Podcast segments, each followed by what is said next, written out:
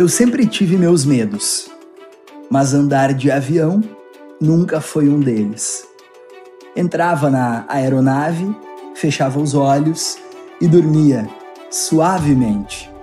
Acordava só no próximo aeroporto, pleno e motivado.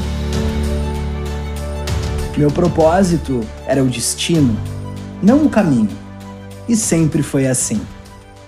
Mas o mundo foi rodando, minhas turbulências a bordo surgindo, e agora, sem entender o começo disso tudo, convivo com a ingrata fobia de voar.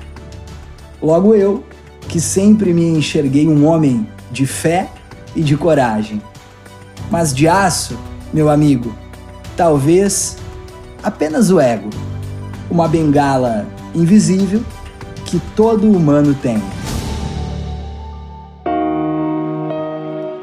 Eu acho um horror, sabe, no momento das orientações iniciais, quando dizem: máscaras cairão à sua frente, acione o oxigênio, infle o colete salva-vidas. Como se toda aquela alegoria de plástico fosse proteção suficiente para quem está refém da sorte a 30 mil pés. Ora bolas!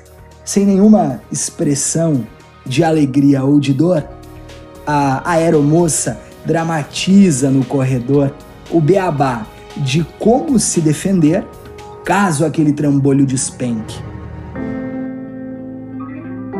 A maioria da tripulação faz de conta não prestar atenção. Um no fone de ouvido escuta Anitta, outro jogando Candy Crush pelo celular, mais uma falando das expectativas da chegada. Enfim, ninguém quer falar de desgraça. Parem com isso. É introdução ao caos? Quando o avião sobe, meu ouvido fecha, as minhas mãos ficam molhadas, como se tivesse mergulhado em um rio. Meu coração salta na garganta e aperto meus olhos, enquanto murmuro em orações pedindo que Deus me proteja. Baixinho, canto gospel também.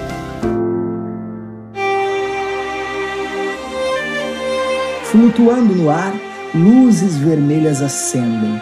Um sino corta o silêncio e acorda os roncadores. Um horror. A aeromoça vai ao microfone e diz: Enfrentaremos turbulências. Afivele o seu cinto, por favor. É como anunciar publicamente que a morte vem vindo. Que o perigo está solto no céu sem estrelas, que ninguém pode nos defender. Quem tem um parente ao lado, agarra na mão. Quem não tem, aperta as duas mãos como num gesto de prece. E o piloto? Bem, sequer conheço. É preciso fé. Agora eu murmuro mais alto na minha oração, com fervor. Vai começar o filme de terror.